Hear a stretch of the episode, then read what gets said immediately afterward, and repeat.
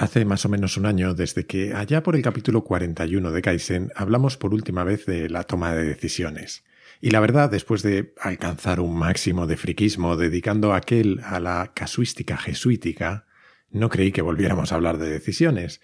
Pero en los últimos meses, a raíz de varias lecturas y supongo de la experiencia acumulada, es lo que tiene el paso del tiempo, he ido teniendo cada vez más claras algunas ideas que tienen menos que ver con técnicas para la toma de decisiones y más con la filosofía de cómo tomarlas.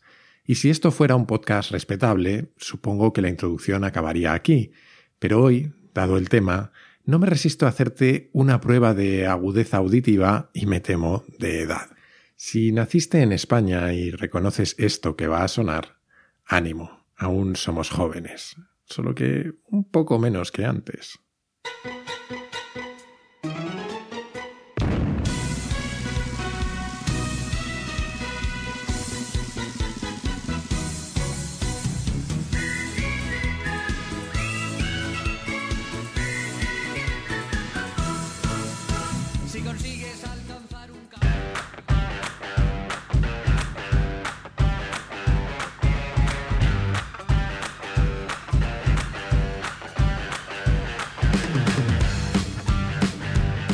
Soy Jaime Rodríguez de Santiago y esto es Kaizen, el podcast para mentes inquietas en el que te acerco a personas, a ideas y a técnicas fascinantes de las que aprender cada día.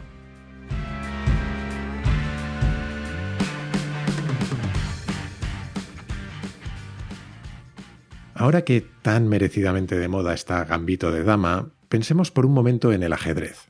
En el fondo no es más que una sucesión de decisiones en las que nuestro acierto determinará nuestro resultado, como la vida misma, ¿no?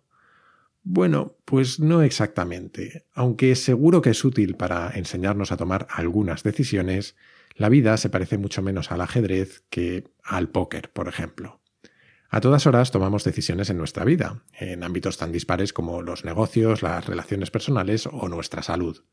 Pero casi todas ellas tienen en común que están sometidas a la suerte, a la incertidumbre, al riesgo y a veces al engaño, todos ellos factores mucho más propios del póker que del ajedrez. Porque en el ajedrez no hay información oculta, ni incertidumbre, ni la suerte influye.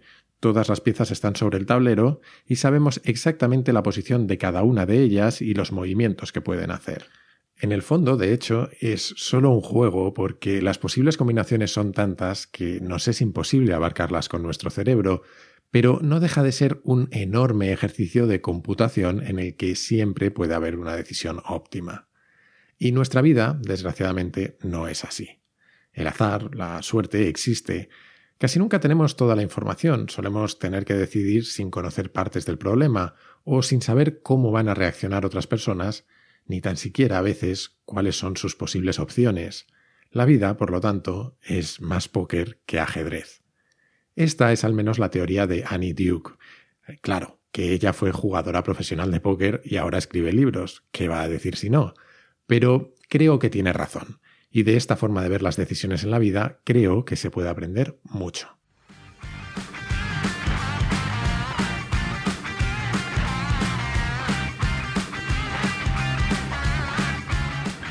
En la entrevista a Samuel Hill hace unos cuantos capítulos, él decía que no le gustaba hablar del término apuesta cuando se refiere a las inversiones de capital riesgo. Y creo que entiendo por qué lo dice. Es una palabra que tiene matices que seguramente no son los más apropiados para asociarla a un proceso riguroso de decisión que acaba invirtiendo en proyectos.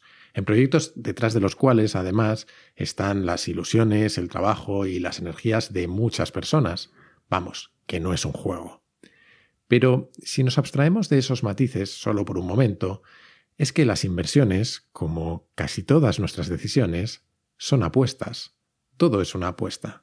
Cambiarnos de ciudad es una apuesta porque creemos que seremos más felices o más exitosos en la nueva.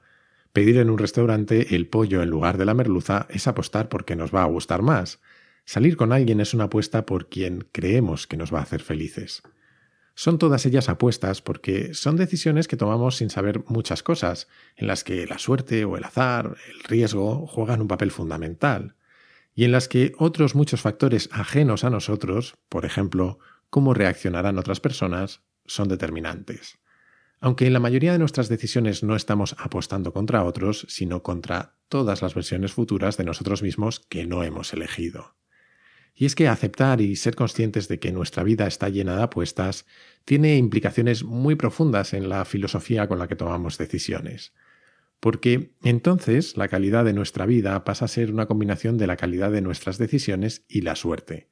Y la suerte no podremos controlarla, pero sobre la calidad de nuestras decisiones hay mucho que podemos hacer. La vida, vista así, se convierte en un juego a largo plazo en el que el efecto acumulado de ser un poco mejor en nuestra toma de decisiones se multiplica con el tiempo. O dicho de una forma más sencilla, pasa a importar más el proceso por el que tomamos las decisiones que el resultado. Un jugador principiante de póker puede ganar al campeón del mundo en una mano, si la suerte le acompaña mucho, pero eso sucederá, no sé, en una de cada mil partidas, por ejemplo, porque en todas las demás vencerá el campeón porque tendrá un mejor proceso de decisión. De la misma manera, nosotros tendremos mejores o peores resultados con cada una de nuestras decisiones, pero en el largo plazo, si tenemos buenos mecanismos para tomarlas, tendremos más resultados positivos y menos negativos. Para eso todo empieza con una idea sencilla. A la hora de tomar decisiones somos nuestro peor enemigo. En Kaizen hemos hablado hasta la saciedad de cómo nos engaña nuestro cerebro. Aunque creemos que estamos cableados para ser racionales, la racionalidad es solo una parte de lo que somos. Por ejemplo, nos cuesta aceptar el papel del azar en la vida. Nuestro cerebro se empeña en crear un orden ficticio en el caos que nos rodea y encontramos explicaciones a todo. Cuando algo nos sucede, revisamos los pasos que nos llevaron hasta ahí y de pronto todo tiene sentido era tan obvio que teníamos que haber invertido en Apple o haber aceptado aquel trabajo o que ese virus no era una gripe cualquiera. ¿Cómo no supimos verlo? Y es que al final, cuando hablamos de mejorar nuestro proceso, en el fondo de lo que hablamos es de luchar contra nosotros mismos.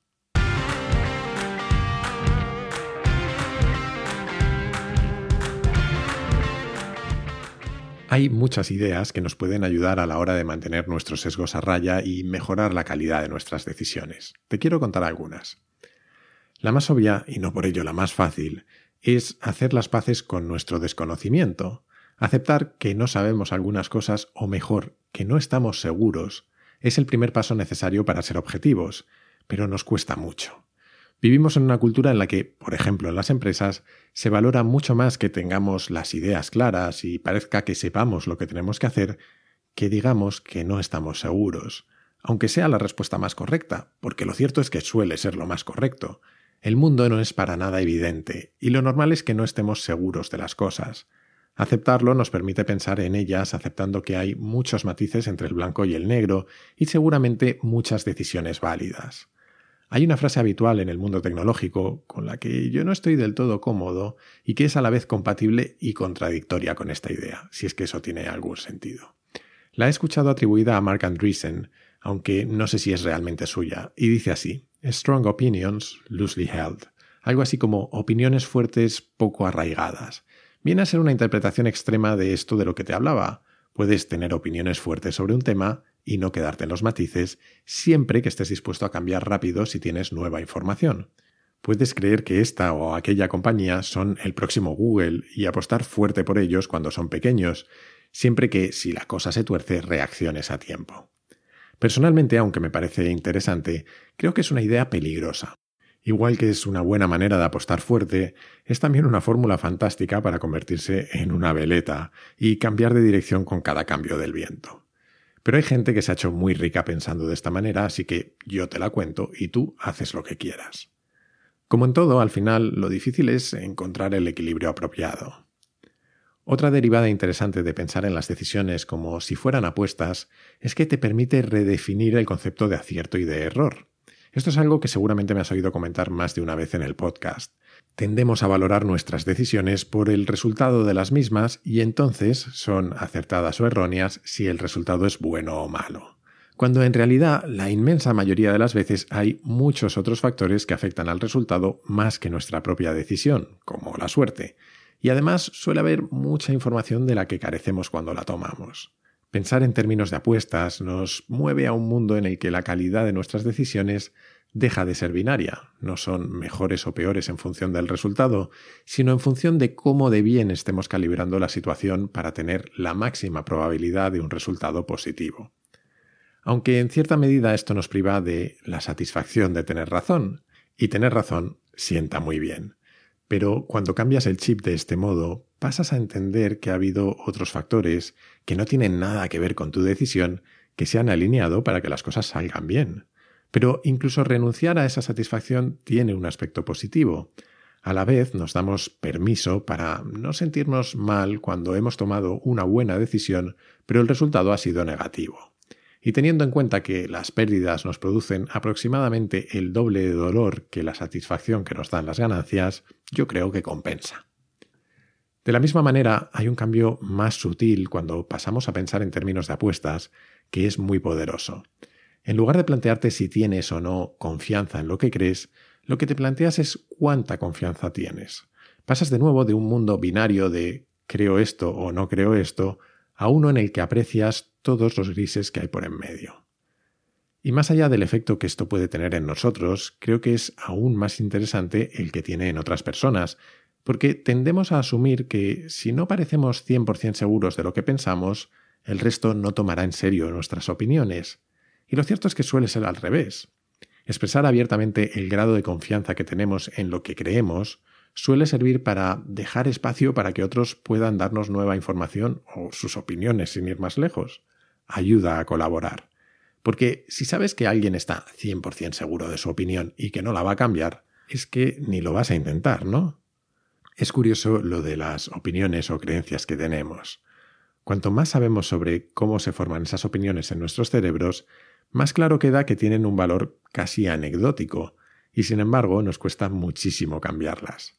Los seres humanos somos criaturas programadas para tener opiniones rápidas y aferrarnos a ellas. Se nos da muy bien creer y muy mal dudar. Normalmente, de hecho, nuestras opiniones son simplemente el resultado de nuestra tendencia natural a creernos lo que nos cuentan, sin más, siempre que no colisione demasiado con el resto de creencias que ya tenemos, eso sí. Normalmente oímos algo, nos formamos una opinión con este algoritmo tan simple y no volvemos a revisarlo. Solo algunas veces, más tarde, si por lo que sea tenemos el tiempo o la necesidad, pensamos sobre ello y sí, bueno, quizá intentamos validarlo, pero cuando lo hacemos lo hacemos además con un montón de sesgos.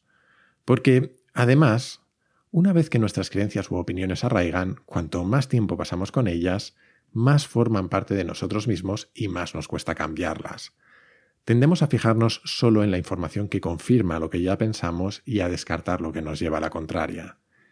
Y aunque es así como formamos y protegemos nuestras opiniones, es muy curioso cómo de golpe nos las replanteamos cuando alguien nos reta a apostar dinero.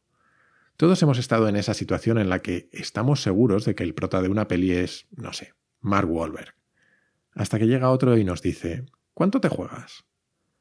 Cuanto más sube la apuesta, más dudas nos entran. ¿Y si era Matt Damon? ¿No son iguales?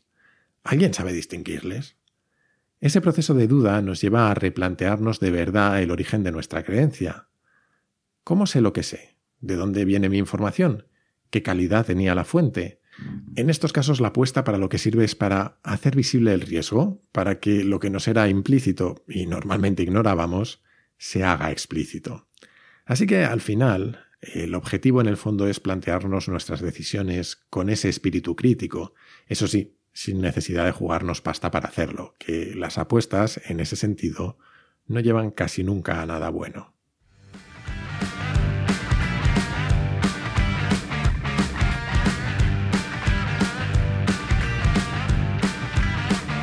Y antes de terminar con el capítulo, quería compartir contigo una última idea que es útil a la hora de calibrar nuestras decisiones. Los viajes en el tiempo. Ahora que lo pienso, no sé si debería haberlo dicho así, porque después de la turra que te di con el tema a principio de la temporada, lo mismo has parado el capítulo. Si no es así, que sepas que no tienes nada que temer. Esta vez no vamos a hablar de agujeros negros, ni de espacio-tiempo, ni de nada por el estilo. Esta vez nos va a bastar con usar nuestra imaginación. En la toma de decisiones nuestras emociones suelen dar más peso al presente estricto que vivimos o al pasado o al futuro más inmediatos que a una visión amplia del contexto o las consecuencias. Nos ha pasado a todos. De pronto nos salen mal dos o tres cosas y parece que todo nos va mal. Aunque seguimos con nuestro trabajo, estamos sanos y nuestra pareja nos quiere y aún aguanta nuestras tonterías. Pero en ese momento nos ciega el corto plazo. Acabamos tomando decisiones que impactan a largo plazo pensando solo en el corto plazo. Y por eso un posible antídoto es viajar en el tiempo. Mentalmente, eso sí, ya lo siento. Para empezar, a la hora de evaluar alternativas, podemos plantearnos una regla 10-10-10. ¿Qué consecuencias tiene cada opción en 10 minutos? ¿Y en 10 meses? ¿Y en 10 años? También podemos imaginar el resultado que queremos obtener en el plazo que queremos obtenerlo y desde ahí andar hacia atrás, como si ya lo hubiéramos conseguido y recordáramos los pasos que nos llevaron hasta ahí, porque es precisamente útil para eso, para identificar los pasos imprescindibles para alcanzar nuestros objetivos. Pero esto solo funciona bien de verdad cuando lo combinamos con una técnica de la que te hablé hace mucho, cuando hablamos del estoicismo, la visualización negativa. No solo es útil imaginar que las cosas han ido bien e identificar los pasos necesarios para llegar ahí, sino también hacer premortems, es decir, imaginar la versión de la historia en la que las cosas no salen como queríamos e identificar así los riesgos que se hicieron realidad o los errores que cometimos por el camino. Al final, mi versión favorita de todo este proceso es precisamente de lo que hablamos Samuel Gil y yo durante la entrevista que hicimos, los fondos de capital riesgo suelen trabajar con un documento en el que plasman su tesis de inversión, es decir, su entendimiento de la situación actual, cómo creen que van a desarrollarse los acontecimientos en el futuro y cuáles son los principales riesgos que pueden cambiar el rumbo esperado.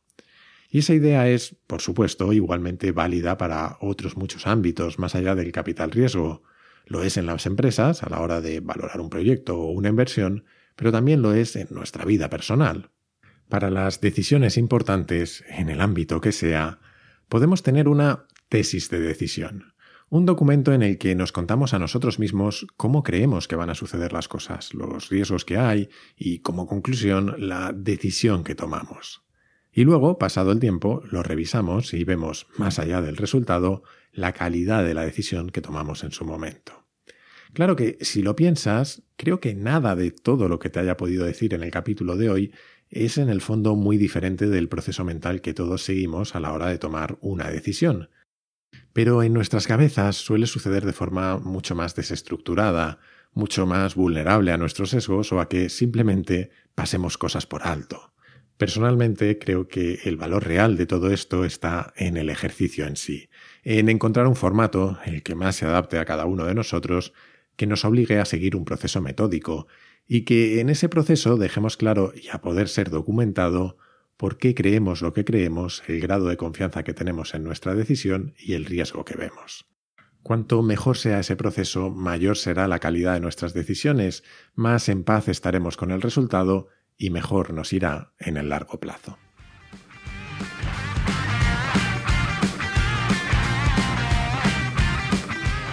Y hasta aquí el capítulo de hoy. Espero que tengas como mínimo un 99% de seguridad de que escucharlo ha sido una buena idea. Te animo como siempre a suscribirte y recomendar Kaizen en tu plataforma de podcast preferida en redes sociales o mucho mejor aún a tus amigos. Así me ayudas a que Kaizen siga creciendo. Ah, y recuerda que ahora también lo tienes en YouTube. La mayor parte de los contenidos son solo en audio, claro, pero poco a poco intentaré ir añadiendo más contenido en vídeo.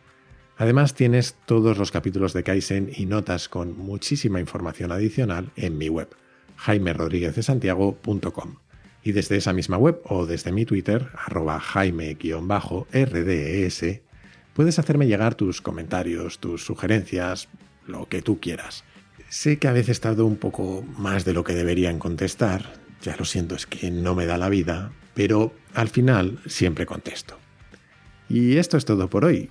Como siempre, muchísimas gracias por estar ahí y hasta la próxima.